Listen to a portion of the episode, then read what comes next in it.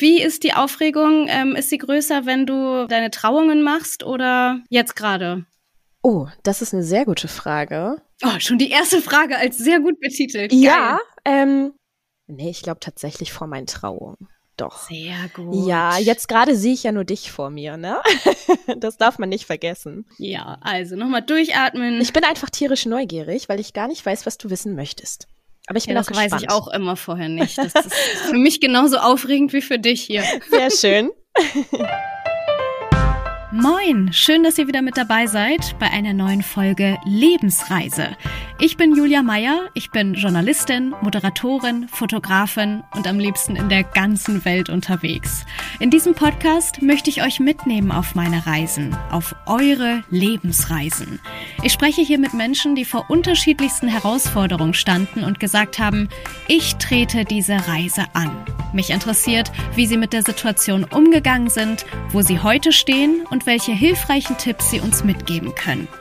Ich freue mich, wenn sich unsere Lebensreisen hier in Zukunft öfter mal kreuzen. Lasst uns zusammen Geschichten erzählen, die das Leben schreibt. Ich habe ehrlich gesagt lange überlegt, wann der richtige Zeitpunkt für dieses Podcast-Thema ist. Das Thema ist allgegenwärtig, vor allem im Moment. Es trifft uns alle früher oder später und das meistens ziemlich unvorbereitet. Es gibt eigentlich keinen richtigen Zeitpunkt für ihn. Es geht heute um den Tod bzw. den Umgang mit dem Tod. Ich selbst musste damit leider auch schon meine Erfahrung machen, sowohl bei den Großeltern, wo der Tod nicht weniger schlimm ist, aber deutlich besser zu verarbeiten, als auch vor einigen Jahren bei einem engen Freund, der viel, viel, viel zu früh verstorben ist. Daran habe ich heute noch immer mal wieder zu knabbern. Mein Gast hat ihren Vater ganz plötzlich verloren. Daraufhin hat sich ihre Lebensreise in eine völlig neue Richtung entwickelt. Bei mir ist heute Lorena Eden. Sie ist eigentlich Traurednerin und verbringt mit Paaren den allerschönsten Tag ihres Lebens, bis sie durch den privaten Schicksalsschlag von der Traurednerin zur Trauerrednerin wurde. Heute steht sie Menschen also auch am schlimmsten Tag ihres Lebens zur Seite. Wir sprechen darüber, wie Worte dabei helfen können, Verlust zu verarbeiten, wie unser Körper und auch unsere Seele auf Trauer reagieren. Lorena gibt uns mal spannende Einblicke in ihren Beruf und vor allem hilfreiche Tipps, die ihr dabei helfen, mit ihrer Trauer umzugehen. Ich freue mich, wenn ihr euch die Zeit nehmt für dieses ganz, ganz wichtige Thema. Viel Freude mit der Lebensreise von Lorena Eden. Sehr, sehr gut. Erstmal schön, dass du da bist. Ich freue mich auch sehr. Dass das hier geklappt hat in der sechsten Stunde für uns alle heute Abend hier. Ganz, ganz genau, zu, zu später Stunde, aber äh, ich bin hoch motiviert. Sehr schön. Ich habe schon meine Schlafanzughose an. Also eigentlich Homeoffice wie immer. Oh, sehr schön. Ähm, ich komme aus dem Büro, so wie ich äh, war. Den ganzen Tag sehe ich immer noch aus.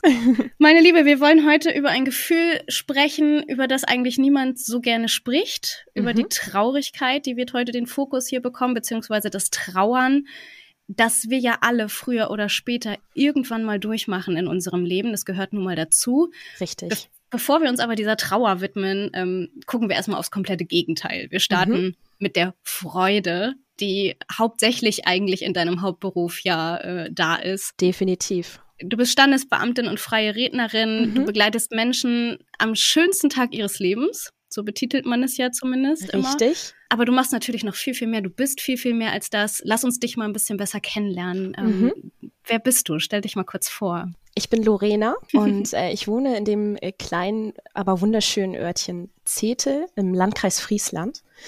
Das äh, ist, eine, ist eine Gemeinde mit circa 13.000 Einwohnern, ganz klein. Äh, bin hier auch sehr, sehr heimisch und auch eigentlich nie weggekommen hier so wirklich. Ähm, also auch den Menschen hier im Umfeld ganz nah und, und man kennt sich. Bin somit auch ähm, in den öffentlichen Dienst gerutscht, hier in Zetel. Arbeite bei der Gemeinde jetzt schon viele, viele Jahre äh, ich muss gerade mal rechnen, zwölf Jahre sind es, meine ich schon, mit der Ausbildung rangerechnet. Ähm, ja, bin jetzt 30 geworden und habe ähm, vor einigen Jahren einen Nebenjob begonnen zur freien Rednerin. Mhm. Äh, zum einen für freie Trauungen, aber auch für Beerdigungen. Mhm. Das ist so das, was, äh, was ich beruflich mache und wo ich herkomme. Freie Reden, darf das grundsätzlich jeder machen? Ähm, klar, theoretisch, äh, also ich sage mal so, ähm, jeder sucht sich seinen Job selbst aus. Ob man das Zeug dazu hat, das sollte man sich gut überlegen. Man sollte diesen Job auf jeden Fall nicht unterschätzen. Grundsätzlich kann das natürlich jeder machen. Ähm, was ich immer ganz schön finde, also ich weiß nicht, würde ich selber meinen freien Redner wählen für, für einen Anlass, dann möchte ich doch schon, dass er, dass der auch gewisse Erfahrung hat und vielleicht auch Berührungspunkte. Denn ich denke mir immer, äh, wenn ich von etwas erzähle, dann muss ich auch schon wissen, wie fühlt sich das auch an. Mhm. Und äh, das ist bei mir definitiv der Fall. Und äh, ich muss mich da nicht irgendwie verkaufen. Ich muss nichts verkaufen, was ich eigentlich nicht kenne, wo ich nicht hinterstehe, sondern ich weiß da an der Stelle auch genau, was ich tue. Ja. Dann lass uns doch direkt mal ähm, in dieses Thema reingehen. Du, du bringst gerade schon diesen Switch von der mhm. Traurednerin zur Trauerrednerin, mhm. ähm, den du ja, ja, der bei dir so passiert ist. Ähm, wie ist dieser Wandel gekommen? Ähm, ja, Wandel war es ja nicht ganz. Ich biete ja eben beides an. Aber klar, äh, man wacht nicht morgens auf und denkt sich, ach Mensch, äh, ich könnte ja auch mal auf Beerdigungen erzählen. Nein, mhm. äh, das natürlich nicht. Die freien Reden und da muss ich gestehen, ähm, habe ich natürlich, äh, ich sag mal, ein bisschen Luft geschnuppert, auch in meinem, in meinem Hauptjob im öffentlichen Dienst. Ich habe äh, im Jahr 2017 einen Lehrgang gemacht zur Standesbeamtin in Hessen und äh, konnte somit auch dann äh, in Vertreterfunktion agieren ähm, und auch mal so ein bisschen Luft schnüffeln ähm, ja, was ist überhaupt eine Trauung? Wie findet sowas statt? Aber natürlich ging es da um die standesamtliche Trauung, um die, um die reine Amtshandlung. Mhm. Heißt es ein bisschen mehr Papierkram oder, oder ja, wie genau. kann ich mir das vorstellen? Ich habe noch nicht geheiratet, standesamtlich. Mhm, genau, genau. Es ist, es ist im Grunde der, der formelle Akt, aber ähm, das ist natürlich auch jedem Standesbeamten, jeder Standesbeamtin selbst überlassen, äh, wie viel Persönlichkeit sie, sie damit reinbringt. Und natürlich mhm. hat man da halt eben ein enges Zeitfenster, was man einhalten muss. Mhm. Ähm, und das bietet einem natürlich gar nicht viele Möglichkeiten, ne? Was Aber sind das, das so 20 Minuten oder was hat man Ja, da? so 5, 15, äh, maximal oh, wow. 20 Minuten rechnen wir da schon. Also da, ja, genau, da, das bietet nicht viel, nicht viel Spielraum. Ne? Ja, ja. Und dann hast du für dich gesagt, ähm, du möchtest lieber freie Trauung machen, weil du da, wie der Name schon sagt, freier bist oder? Genau, es war eigentlich tatsächlich so, dass ich äh, mich mit dem Thema gar nicht auskannte. Ich war gar nicht so affin auf dem Gebiet. Was gibt es eigentlich noch für Möglichkeiten? Also äh, man wächst ja irgendwie auf in unserer Gesellschaft und hat so im Hinterkopf, ja, ähm, man geht zum Standesamt und was es dann noch gibt, ist die Kirche. Ja, genau. Na, genau, das, das ist ja, ist ja allen Begriff und ähm, Irgendwann kam tatsächlich, äh, den, den Schubser hat eine Freundin mir verpasst. Äh, die, die kam aus dem Ausland und hat gesagt, hey, hier, äh, wir, haben, wir haben da mehr oder weniger heimlich geheiratet. Ähm, wollen es aber jetzt nochmal zelebrieren mit Freunden und Familien hier in Deutschland und brauchen eine Alternative. Und da warf mhm. sie tatsächlich den Begriff freie Trauung in den Raum. Also ja, an dieser Stelle tatsächlich nochmal ein Danke an Sie, weil mich das erst dazu bewegt hat, zu recherchieren, was ist denn das eigentlich? Und natürlich hatte sie im Hinterkopf, dass ich diese Trauung durchführe, ja. ähm, was letztendlich dann auch der Fall war und eingetreten ist. Und äh, ja, ich habe mich natürlich durch Internetrecherchen ähm, auch darauf vorbereitet. Ich habe in der Vergangenheit natürlich auch schon standesamtliche Trauung durchgeführt, allgemein Reden gehalten auf Feiern, auf Hochzeiten, auf Geburtstagen. Ähm, ja, das, das war jetzt, war jetzt kein fremdes Land für mich, auf welchem ich mich da begeben habe. Aber ja. nichtsdestotrotz war es irgendwie etwas ganz Neues. Und äh, ich sag, ich sag's mal so, ich, ich bin da rausgegangen am Ende und habe gedacht, ey, das willst du machen. Also Schön. Es war wirklich, äh, wirklich für mich selber ein so unfassbar schönes Gefühl, dass man Menschen mit Worten so viel geben kann und den Tag auch so schön machen kann. Absolut. Ja, Wie bereitest du dich da vor? Ähm, ich stelle mir das sehr, sehr schwierig vor, wenn man jetzt, kanntest du die Leute, bei denen du das beim ersten Mal gemacht hast? Ja, genau. Also wie gesagt, genau, es war, es war eine Freundin und äh, die hat dann auch gesagt, komm, Lorene, das musst du machen. Und äh, natürlich ja. fühlst du dich da im ersten Moment total geehrt, aber es setzt dich auch unnormal unter Druck auf der anderen Seite, ne? Und ich stelle ähm. mir es noch schwieriger vor, wenn, wenn man die Leute gar nicht kennt und vielleicht ein kurzes Zeitfenster hat, sie kennenzulernen ähm, und dann so persönliche Worte zu sprechen. Tatsächlich habe ich, ähm, also kann ich jetzt im Nachgang sagen, dass ich immer aufgeregter bin, wenn da irgendwie Freunde von mir sitzen. Also egal zu welchem Anlass. Wenn es Freunde, gute Bekannte sind, ist immer ein Stück weit mehr Nervosität da, ja. als äh, wenn es wirklich Fremde sind. Ne? Ja, ich glaube, das kennen wir alle bei, ja. bei allem, was man tut. Ja. Dann hast du am Anfang die, die Traureden gemacht. Ganz genau. Mhm. Also das hat sich dann tatsächlich irgendwie dann so, so etabliert. Auf einmal äh, ja, kamen die Anfragen rein. Ne? Ich bin dann natürlich zur Gemeinde, habe es äh, als Gewerbe sofort angemeldet, ähm, weil es sich dann doch auch rumgesprochen hat.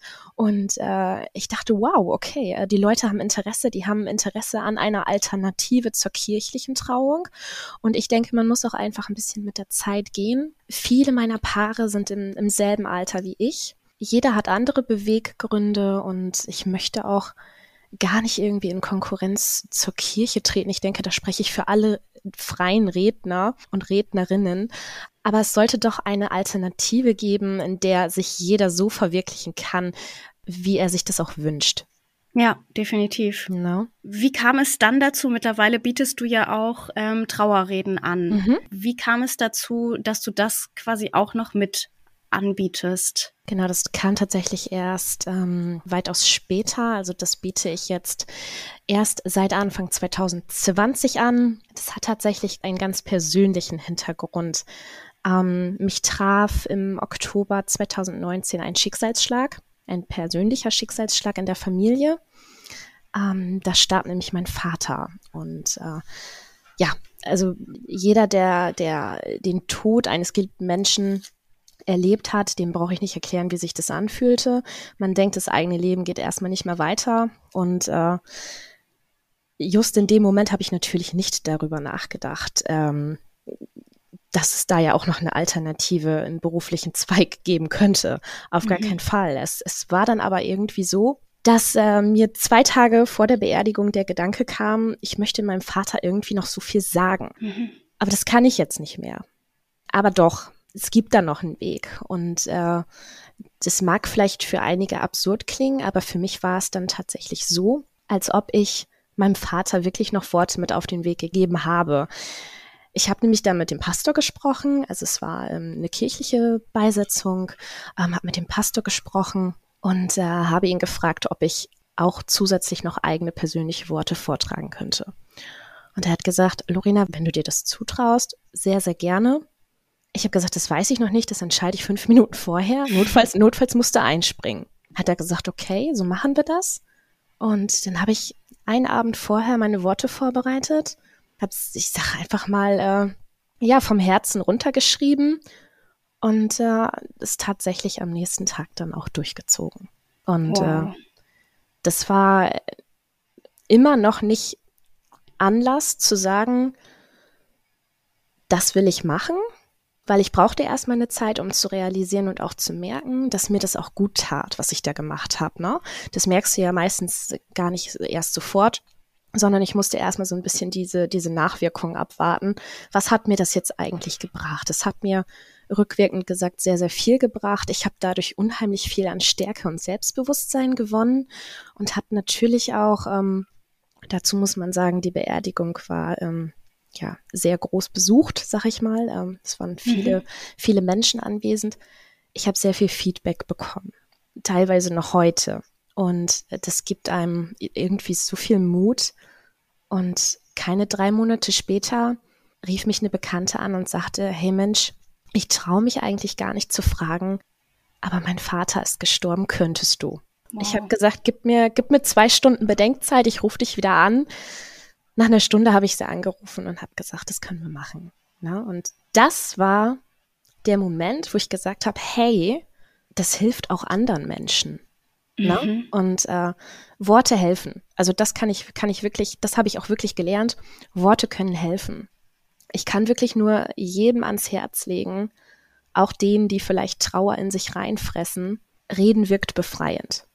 Man muss nicht mit allen reden, man muss nicht alles preisgeben, man muss nicht mit der Öffentlichkeit reden, aber es bringt schon total viel, wenn man mit einer Bezugsperson redet und offen spricht. Unbedingt. Na? Boah, ich muss erstmal tief durchatmen hier. ja, wie gesagt, es, äh, oh. das, das ist nicht einfach so. Ich, ich bin morgens aufgewacht und dachte, hey Mensch, ja komm, breitest dein Angebot mal aus. Äh, ja, ja das war tatsächlich ein persönlicher Beweggrund. Und einen anderen Grund gab es nicht. Einen anderen Anlass gab es nicht. Ja, absolut großen, großen Respekt dafür, dass du das wirklich von Herzen, weil ich habe auch einen, einen Schicksalsschlag in, im näheren Freundeskreis ja. erlitten vor ein paar Jahren und mhm. bin zur Trauerfeier hingegangen mhm. und da hat eine Freundin von uns gesprochen und ich habe wirklich, ich habe die ganze Zeit gedacht, wie, wie schafft sie das? Mhm. Ich, ich hätte, ich bin ausgebildete Sprecherin. Ja, ja. Und ich hätte da kein Wort rausbekommen in dem Moment. Mhm, und wenn ich mir mhm. vorstelle, ähm, dass es die Trauerfeier für deinen Vater ist, wo man ja auch nochmal ganz anders betroffen ist. Mhm. Wie, wie hast du das geschafft, da in dem Moment zu sprechen? Also mittlerweile ich, ich habe mich ja auch äh, diesbezüglich noch, noch weitergebildet, äh, intensiviert. Was musst du als Trauerrednerin beachten, gerade auch in Trauergesprächen mit Angehörigen? Mittlerweile weiß ich, dass es da so einen gewissen Knopf gibt, den man drücken kann, wenn man ihn gefunden hat. Das ist natürlich nicht so, dass ich dann nichts an mich ranlasse. Also äh, Empathie ist, glaube ich, in meinen Charaktereigenschaften sehr groß und mhm. ja, sehr stark vorhanden. Aber es gibt dann einen Knopf, den du drücken kannst, dass du da einfach nicht vom, vom ja, vom, auf, auf den falschen Weg gelangst, ne? dass du da wirklich auch professionell dran bleibst, aber, aber es trotzdem mit, mit Liebe und Herz rüberbringst. Ne? Mhm. Ne? Und äh, ich kann dir nicht genau, also es gibt dafür kein Rezept. Ne? Man muss, es ist auch ja. ein bisschen Learning by Doing. Aber mit dem Learning auf einer Beerdigung anzufangen, die dich selber betrifft als Angehöriger. War mutig, muss ich gestehen. Ja, absolut. Es hätte auch in die Hose gehen können, aber das war mir auch bewusst. Ne? Ja. Also ich sag mal, man darf auch mal scheitern, das ist auch okay. Und hätte ich es nicht gemacht, dann hätte es jemand anders für mich vorgetragen. Ne? Aber äh, in, in dem Fall wollte ich das weil Wie ist es dir damit ergangen? Dass, also wenn du mhm. jetzt sagst, es hätte vielleicht jemand, jemand anderes für dich getan, wenn du das mal weiterspinnst, hättest du dann anders getrauert? Hast du anders getrauert dadurch, dass du diese Rede gehalten hast? Ja, definitiv. Ähm, das, was ich gesagt habe, das, ist, das, das hat er einfach noch gehört. Das rede ich mir so ein. Ich glaube, jeder braucht einfach irgendwo so ein, so, so ein paar Glaubensansätze, womit er sich einfach auch hochzieht. Der Anlass war eigentlich, dass ich ähm, ein Jahr zuvor auf einer Hochzeit eine Rede gehalten habe, wo mein Vater Gast war. Und äh, mein Vater war eigentlich ein sehr ungeduldiger Mensch. Der konnte auch gar nicht lange zuhören. Der hat, der hat lieber selber den ganzen Tisch unterhalten. So einer war er. Und ähm, ja, an dem Abend hat er aber wirklich zwölf Seiten DIN A4 Rede von mir ertragen, in Anführungsstrichen, ertragen. Und ähm, ja, anschließend hat er mich tatsächlich in den Arm genommen und ist total wertgeschätzt. Ne? Und das ging mir so unter die Haut, weil äh, mein Vater eigentlich ja selten da ist so Energie und und und äh, ja, ich will nicht sagen Anerkennung reingesteckt hat, aber ähm, es, es war nicht leicht, ihn emotional zu berühren, sag ich mal so. und ähm, das habe ich scheinbar geschafft und das hat mir so viel bedeutet dass ich ganz genau wusste, ich, ich tue irgendwie was Gutes. Also es mhm. war für mich, äh, ich weiß nicht, ob das jeder verstehen kann, aber für mich war das irgendwie noch so ein letztes Geschenk an meinen mhm. Vater. Sehr schön. Wie, wie ging deine Reise nach dieser Rede weiter? Du hast schon gesagt, du wurdest dann angesprochen. Mhm. Ob du auf einer anderen Beerdigung auch noch sprechen kannst? Richtig, also drei Monate oder waren es sogar zwei, ich bin mir nicht sicher, kam die erste Anfrage dafür da habe ich dann auch wirklich gesagt, okay, Lorena, wenn du das jetzt ähm, mit genügend Professionalität und ähm, Kraft machst und es dir danach auch gut geht, ne? Ja. Also man muss es natürlich auch jeden Schicksalsschlag musst du dann ja auch irgendwie wegstecken können. Ja. Und du lässt die Leute natürlich auch, auch sehr nah an dich ran, weil sie dir viel erzählen. Und äh, du musst denen Kraft geben. Und äh, ich habe gesagt, solange ich nicht an Kraft verliere, mache ich das. Und das ist definitiv nicht der Fall gewesen. Und ab dem Moment habe ich quasi mein Angebot erweitert. Sehr schöne Einstellung, so dieses, solange ich nicht an Kraft verliere, mache ich das. Finde ich irgendwie genau. so generell ganz schön. Aber man weiß es halt einfach erst hinterher. Man muss, und deshalb sage ich Klar. immer, pro, probier es aus. Und wenn du scheiterst, scheiterst du, aber dann hast du es wenigstens versucht. Also ich gehe ungern durchs Leben und äh, sage mir, ach, hätte ich es mal gemacht oder hätte ich es mal versucht, dann versuche ich es halt und entweder klappt es oder es klappt nicht. Was glaubst du oder was bekommst du als Feedback, was dich zu so einer guten Rednerin macht? Du hast gerade schon von Empathie gesprochen, mhm. die wahrscheinlich auch in beiden Fällen, ähm, sowohl bei der Traurede als auch bei der Trauerrede, mhm. ja sehr, sehr nötig ist. Ähm, ja. Was hast du dann noch so für Stärken? Ich glaube, dass ich Menschen unheimlich gut lesen kann. Also natürlich hat, hat jeder Mensch, äh, verfügt jeder Mensch über Lebenserfahrung, aber ich habe tatsächlich auch ganz oft meine Re Lebenserfahrung reflektiert, habe mich selber reflektiert und ich, ich lese auch ganz oft das Verhalten anderer. Also was weiß ich, wenn ein Kollege schlecht drauf ist, dann, dann sehe ich nicht nur auch Mensch, der ist schlecht drauf, sondern ich hinterfrage oder frage mich selber, warum könnte er schlecht drauf sein? Und mhm. ich glaube, das ist ähm, eine ganz wichtige Voraussetzung, wenn du sowohl in einem Traugespräch als auch in einem Trauergespräch sitzt. Du musst innerhalb kürzester Zeit feststellen, was für Menschen sitzen eigentlich vor dir. Die erzählen dir zwar ihre Geschichte, aber du musst noch so viel mehr wissen, was sie dir in dem Moment gar nicht erzählen und was du vielleicht aus Gesichtern, Mimik, Gestik ablesen kannst, ähm, wie das Paar sich anguckt oder ähm, ja. da, da gibt es so viele Möglichkeiten. Und ich glaube, dass ich, dass ich das schon mittlerweile gut kann. Ja, und äh, privat denke ich, äh, bin ich auch eine sehr gute Zuhörerin. Ne? Also ähm, ich, ich nehme das schon zu Herzen, was man mir sagt. Das ist vielleicht manchmal auch äh, nicht immer leicht gewesen im Leben. Ja. Ähm, man, man nimmt sich dann ja persönlich auch sehr viel zu Herzen. Ne? Äh, ich lese grundsätzlich auch immer zwischen den Zeilen. Ja. Äh, bei WhatsApp, wenn ein Satz nicht äh, mit Emoji geschrieben ist, klingt er direkt irgendwie böse für mich. Absolut. Das also das ist tatsächlich so äh, typisch ich auch, aber ähm, es bringt, glaube ich, auch einen ganz großen Vorteil in diesem Job. Absolut. Äh, Empathie heißt aber ja auch gleichzeitig, dass du sehr mitfühlst. Ja. Wie, wie schaffst du es denn da? Du hast gesagt, dir gelingt es, dich abzugrenzen und das nicht so nah an dich ranzulassen. Mhm. Wie?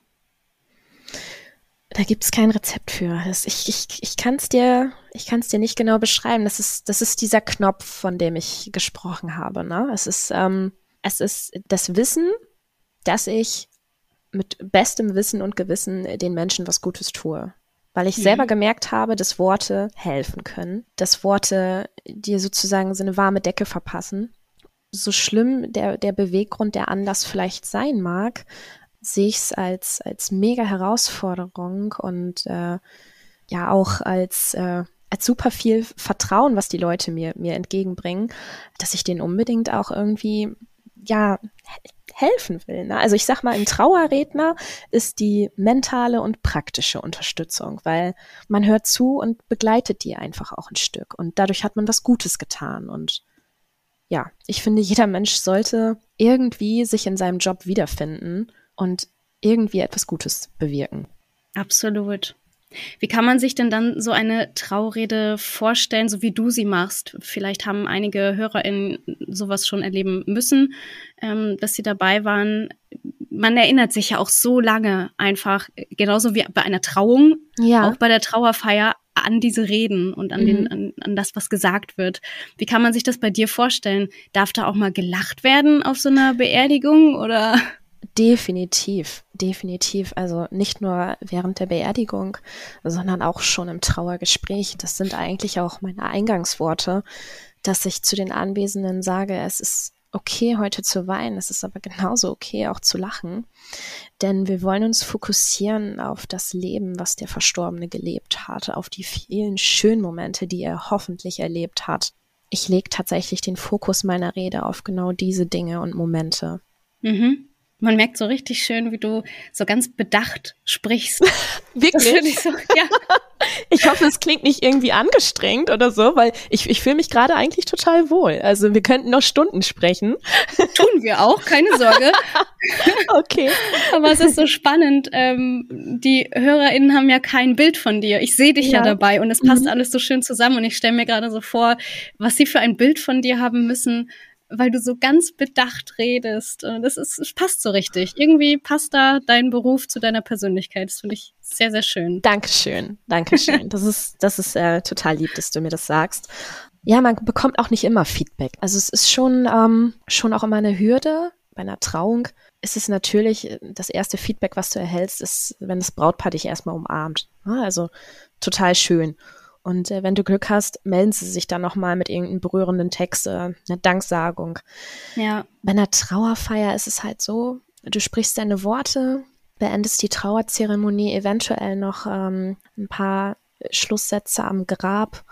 Ja, und dann gehst du, ne? Und, und du lässt, du, du hinterlässt die, ähm, die Angehörigen mit deinen Worten und fragst dich im Auto, war das angemessen? Also ich glaube, das hat auch nichts mit, mit, äh, mit Unsicherheit zu tun. Absolut ja. nicht. Aber man fragt sich, glaube ich, in jedem Job, war das jetzt so gut genug? Mhm. Es, es war total schön, dass äh, tatsächlich bei einigen Trauerfeiern ähm, die Angehörigen mich irgendwie in irgendeiner Art und Weise nochmal kontaktiert haben im Nachhinein, weil du machst dir immer Gedanken. Ne? Ja. Aber nur so arbeitet man, denke ich, auch mit Bedacht. Und es ist, äh, Absolut, ja. wird keine Fließbandarbeit, sondern es ist immer wieder irgendwie was Besonderes, was ich auch einfach dann wirklich ernst nehme. Gibt es denn Ähnlichkeiten? Ich glaube ja, aber ich frage trotzdem nochmal, gibt es Ähnlichkeiten bei den Reden auf, ähm, bei Trauungen und auf Trauerfeiern? Ähnlichkeiten, ja. Oft ziehe ich Menschen mit ins Boot, die im Leben eine besondere Rolle gespielt haben oder es immer noch tun. Sprecherangehörige, die gerade auch, ich sage mal, in der Gesellschaft sitzen, direkt an. Die musikalische Begleitung ist natürlich auch immer noch mal ein Höhepunkt. Mhm. Ähm, Musik macht super viel, heißt die Menschen entweder total mit oder oder ähm, ja, bringt sie wirklich irgendwie auch so zur Besinnung, sag ich mal. Also es, mhm. Musik macht mit mir tatsächlich auch sehr, sehr viel. Also ich kann ganz viel irgendwie in, in Musik äh, reinstecken an Gefühlen, wenn ich sie nur höre.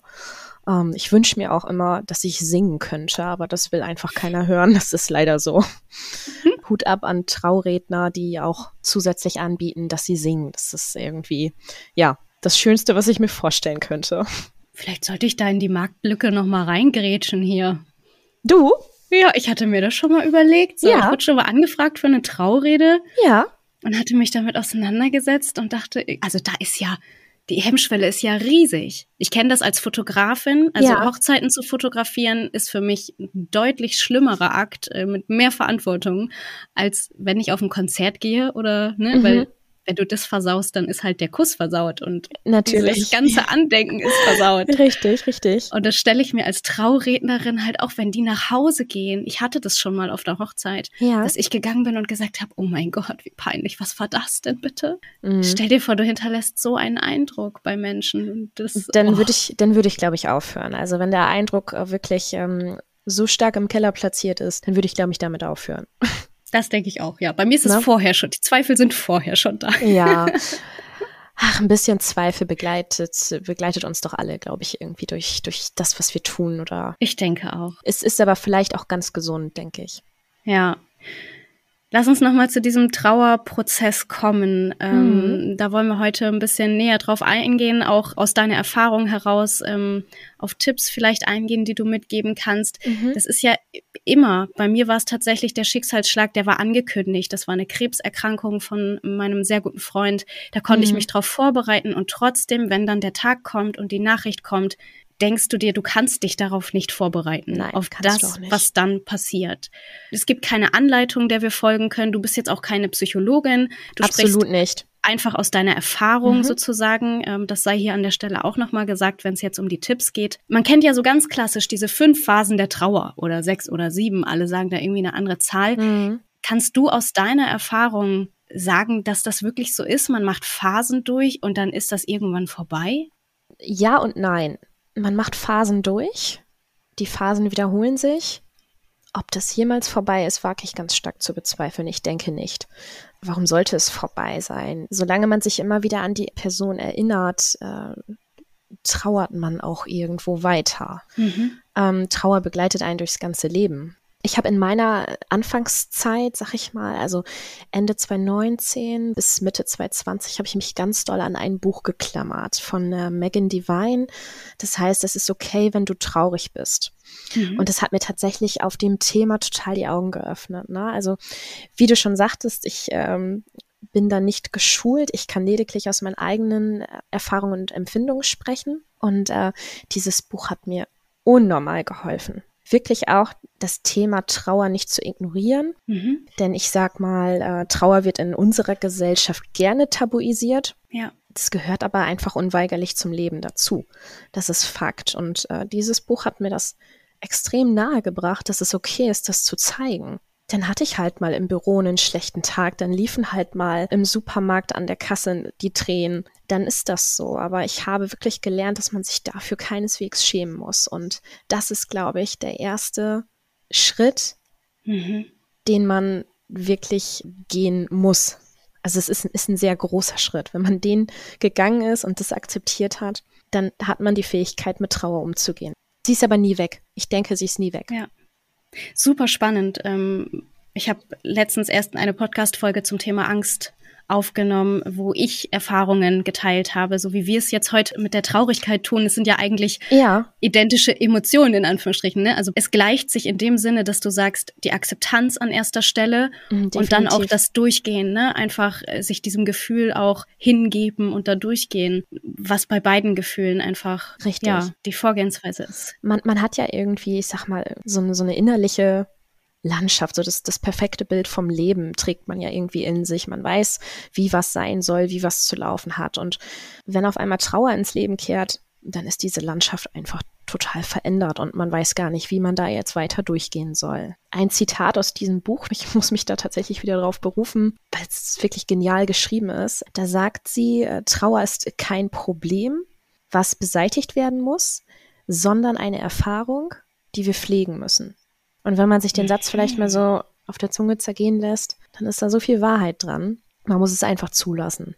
Ja, und vor allem nicht, nicht dieses, es ist irgendwann vorbei. Also man Nein. sagt ja in unserer Gesellschaft irgendwie auch ständig, Zeit heilt alle Wunden. Seitdem ich Verlust erlitten habe, könnte ich kotzen bei diesem Satz.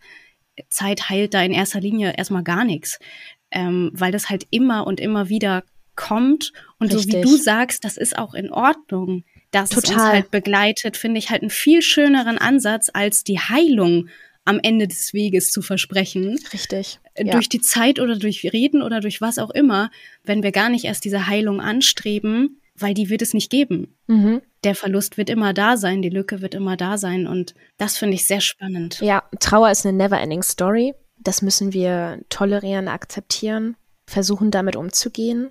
Leute, die uns nahestehen, auch mit in die Trauer einbeziehen. Damit meine ich jetzt nicht, man, man soll sie tagtäglich mit runterziehen, mhm.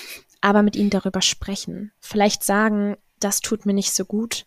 Einfach vielleicht auch über, über die äh, verlorene Person sprechen, weil dadurch, ja. dadurch lebt sie vielleicht auch irgendwie weiter, ne? Jeder hat wahrscheinlich andere Umgehensweisen. Das merke Richtig. ich ganz doll in unserem Freundeskreis, mhm. wie jeder anders mit diesem Verlust umgeht. Mhm. Wie bist du mit deiner Trauer umgegangen? Jetzt hat das Buch, hast du schon erwähnt, hat dir geholfen. Was hat dir noch geholfen? Ah, tatsächlich auch äh, mein Umfeld, mein direktes Umfeld. Sowohl äh, die Familie, der engste Freundeskreis, die haben wirklich viel auf die Beine gestellt für mich auch in der Zeit. Ganz, ganz toll. Also da kann ich mich wirklich glücklich schätzen. Auch Arbeitskollegen, ne? Also einfach nur mal von der Seite der Satz, hey, wenn es nicht geht, dann kannst du ruhig nach Hause gehen.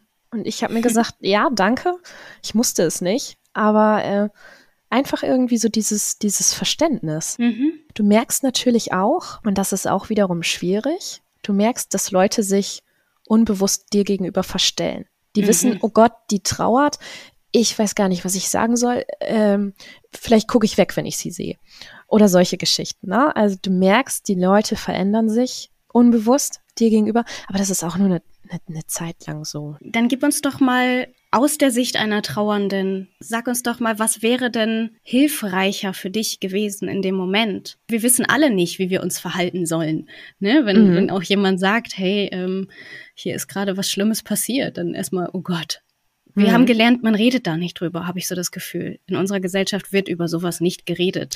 Genau, und das ist halt eben genau das, was ich ähm, auf gar keinen Fall unterschreibe. Also ich bin total dafür, dass das äh, Thema Trauer mehr Raum in unserer Gesellschaft finden sollte. Selbst wenn es Menschen nicht leicht fällt, darüber zu reden, auf jeden Fall nicht aufzugeben. Nicht, mhm das eigene Leben auf, äh, auf Stillstand setzen, sondern weitermachen, herausfinden, was einem gut tut, sich mhm. ablenken in, in einem gesunden Maße und äh, einfach weiter den Weg gehen. Das ist ganz, ganz wichtig. Und das vielleicht im Umfeld zu kommunizieren und zu sagen, du könntest mir helfen, indem du mich da vielleicht mitziehst oder ablenkst. Richtig, genau, genau, mhm. ganz genau. Oder wie gesagt, wenn man, wenn man dann eher in, in, in Momenten des Alleinseins trauert, das war bei mir auch anfangs so, äh, das waren dann immer nur die, die dunklen, ruhigen Abende, wo es dann irgendwie hochkam, dann sich vielleicht irgendwie wirklich äh, was anlesen, was einem helfen könnte, ne? sich selber irgendwie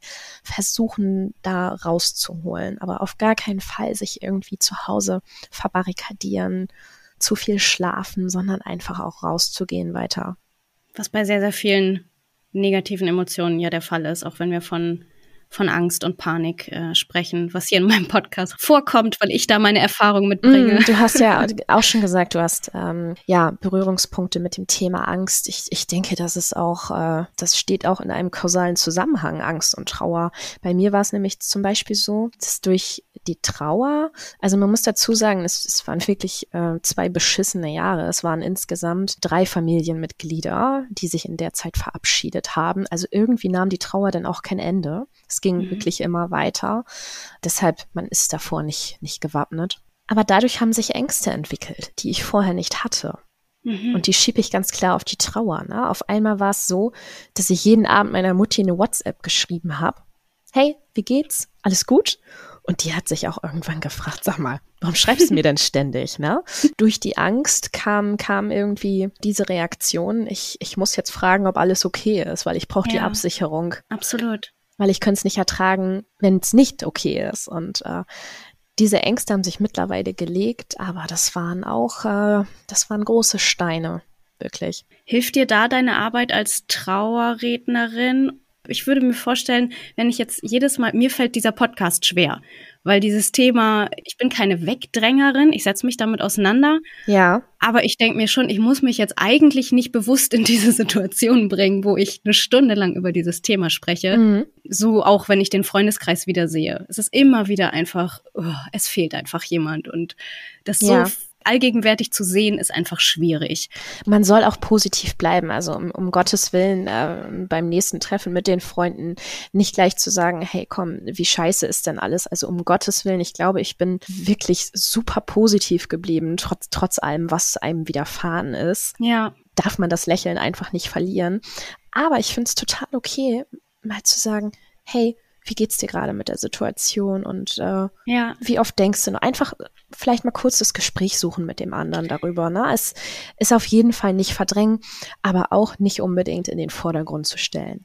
Absolut. Aber was ja. ich mich frage, ist halt, wenn du dann in deiner Arbeit ja wieder täglich oder mehrmals mit dem mhm. Tod konfrontiert wirst oder auch auf Hochzeiten. Ich habe mich gefragt, wenn, jetzt machst du keine kirchliche ähm, Traum, wo man so ganz klassisch der Papa führt die Braut zum Altar, sondern, aber du siehst es ja trotzdem auch. Du bist mhm. konfrontiert mit diesem Thema immer und immer wieder. Ich sehe jeden Brautvater, der seine Braut zu mir nach vorne führt. Genau, da frage ich mich, du sagst, das tut dir gut und es raubt dir nicht mehr Energie, als es dir gibt. Nein. Ich äh, tatsächlich das klingt sehr selbstlos, aber ich freue mich für die Menschen, dass sie das erleben können.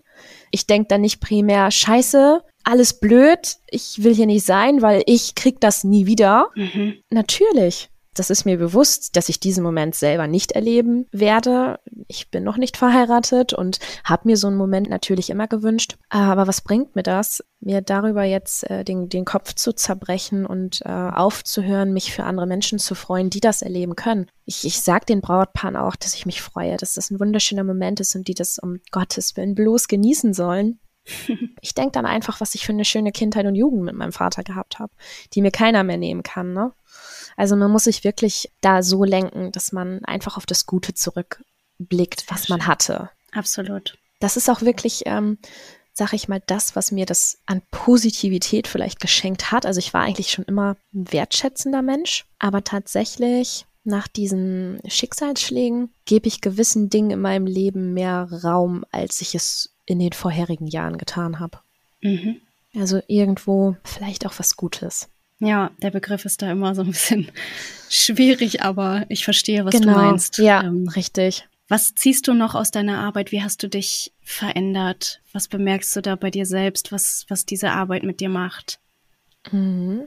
Ich freue, erstmal freue ich mich, äh, dass ich dabei bin. Also, dass sie mir überhaupt das Vertrauen schenken.